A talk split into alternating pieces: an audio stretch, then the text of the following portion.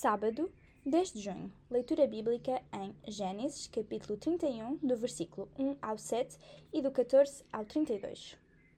Jacó começou a ouvir o que os filhos de Labão diziam, que tudo o que tinha o tirara ao seu pai e que à custa deste é que enriquecera. E Jacó via bem o esfriamento da atitude de Labão em relação a si próprio. Então o Senhor falou a Jacó: Volta para a terra dos teus pais e da tua família. Eu hei de estar sempre contigo. Por isso, um dia Jacó mandou chamar Raquel e Leia ao campo, lá onde estava a guardar os rebanhos para lhes, falar, para lhes falar destas coisas. O vosso pai mudou muito comigo, mas o Deus do meu pai tem estado comigo. Vocês sabem como tenho trabalhado duramente para o vosso pai. Contudo, ele enganou-me e alterou várias vezes o contrato de salário que fiz com ele. Deus, no entanto, não permitiu que eu fosse prejudicado. Raquel e Leia responderam: Estamos inteiramente de acordo. Aliás, não há aqui nada para nós. Nenhuma parte dos bens do nosso pai nos caberia em herança, fosse de que maneira fosse. Pelo contrário, reduziu os nossos direitos aos de meras mulheres estranhas à casa. Vendeu-nos e até o dote a que tínhamos direito ficou com ele. Portanto, toda a fortuna que Deus tirou ao nosso pai agora é nossa e dos, filhos, e dos nossos filhos. Por isso vai, faz tudo o que Deus te disse. Assim, um certo dia, Jacó pôs as mulheres e os filhos em camelos e partiu levando consigo todos os rebanhos que tinha obtido em Padan assim como tudo o que adquirira ali, e partiu para regressar junto do seu pai Isaac, na terra de Canaã.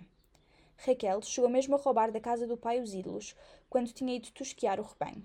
Assim, Jacó enganou Labão, o amareu, seu sogro, ao fugir da casa dele sem lhe dizer nada.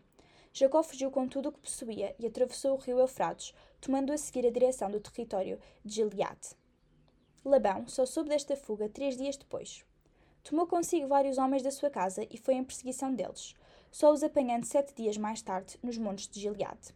Nessa noite, Deus apareceu-lhe num sonho. Vê bem o que vais dizer a Jacó. Não há amaldiçoos, nem tampouco cuides em abençoá-lo. Labão conseguiu finalmente apanhá-los quando acampavam nos montes de Gileade.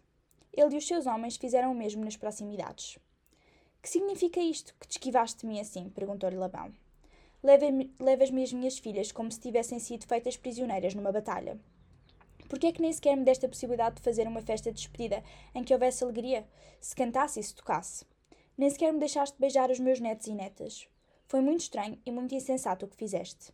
Tinha agora a possibilidade de fazer mal, de me vingar, mas Deus, do teu pai, falou comigo ontem à noite, dizendo-me que visse bem, que não te maldiçoasse nem sequer te abençoasse.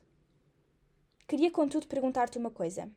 Embora quisesses muito ir embora, porque tinhas saudades dos teus pais e da tua casa, por que razão havias tu de me roubar os meus ídolos? Jacó retorquiu Se me esquivei foi porque tinha medo e pensei que talvez quisesses tirar-me pela força às tuas filhas. Mas quanto aos deuses da tua casa, morra aquele que os tiver tirado. Seja o que for que achares aqui entre nós e que seja teu, podes levá-lo sem mais problemas. As circunstâncias agora estavam a ficar adversas. A família estava a crescer, assim como os seus bens, e isso já não estava a agradar a Labão. Mais importante ainda é que é o próprio Senhor a ordenar a Jacó que volte para a sua terra com a promessa de que estaria com ele. Há decisões que, por vezes, não são fáceis de tomar, mas, se Deus é por nós, quem será contra nós? Apesar de estar zangado com a saída abrupta, Labão recebe ordens da parte do Senhor para não fazer mal a Jacó. O Senhor sempre está no controle, mesmo quando nem nos apercebemos.